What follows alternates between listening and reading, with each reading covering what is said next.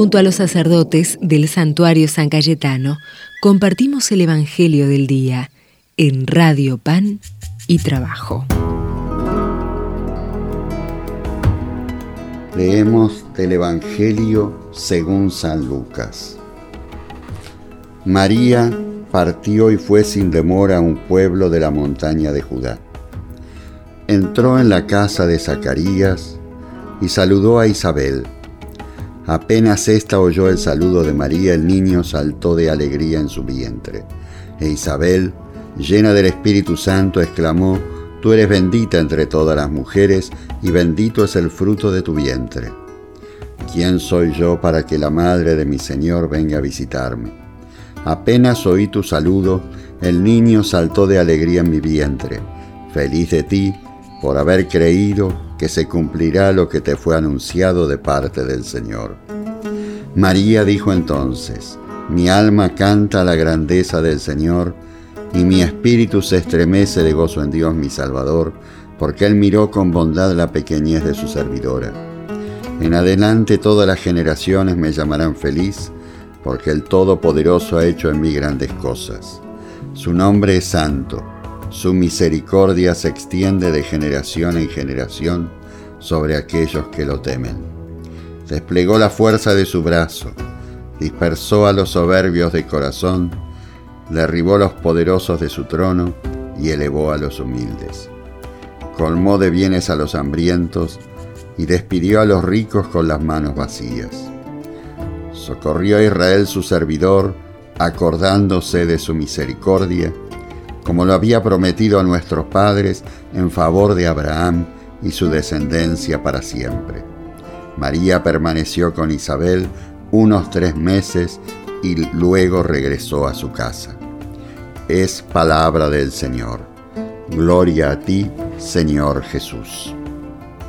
Hoy celebramos la fiesta de la Asunción de María. María, como modelo, como presencia viva en la fe de nuestro pueblo.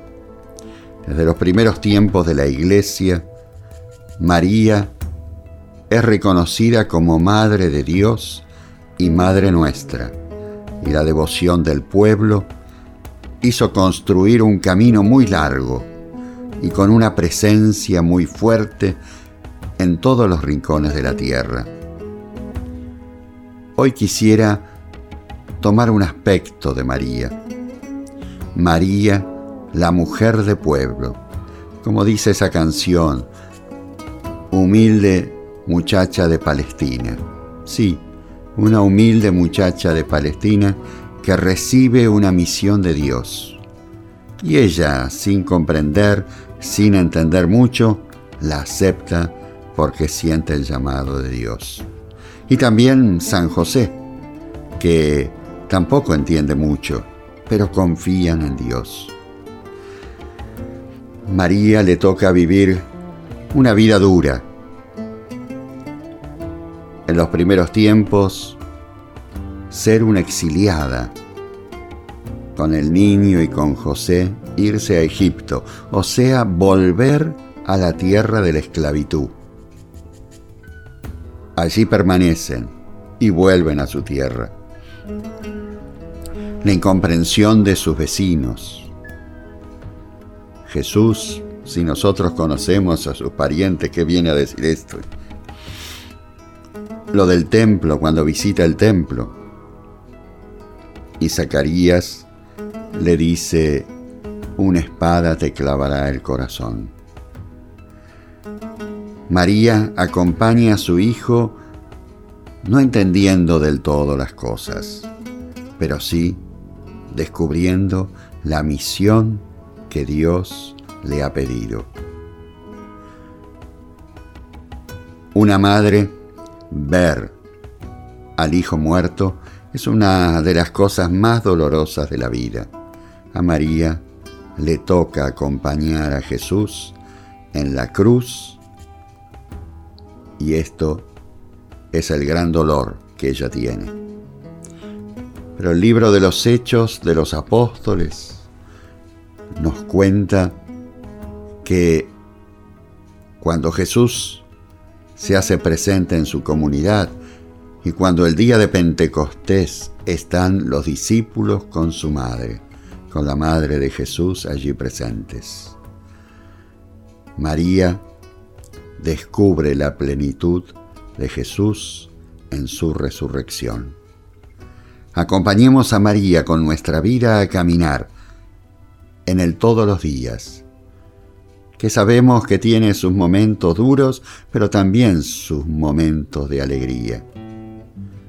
Esa presencia de María nos va a dar fortaleza, como la fortaleza que ella tuvo para acompañar la vida de Jesús.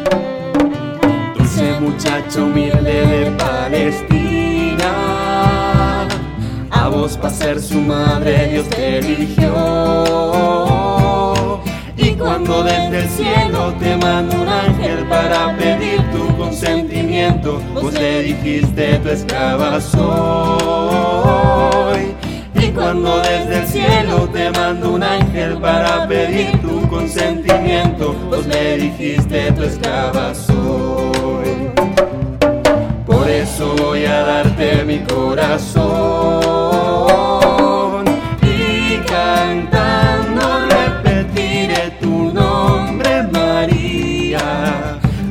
Nazaret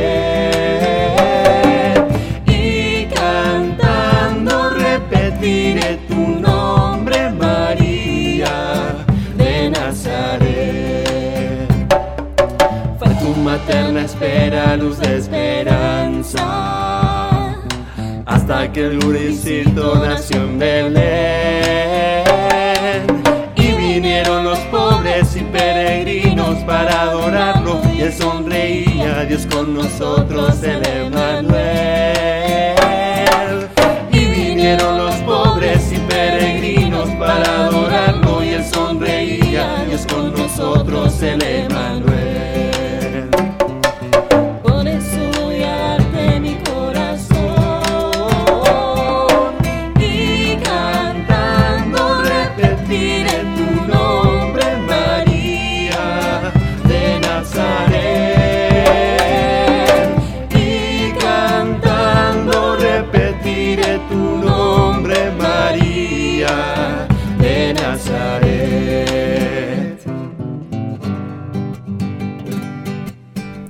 y ahora los bendigo en el nombre del Padre y del Hijo y del Espíritu Santo.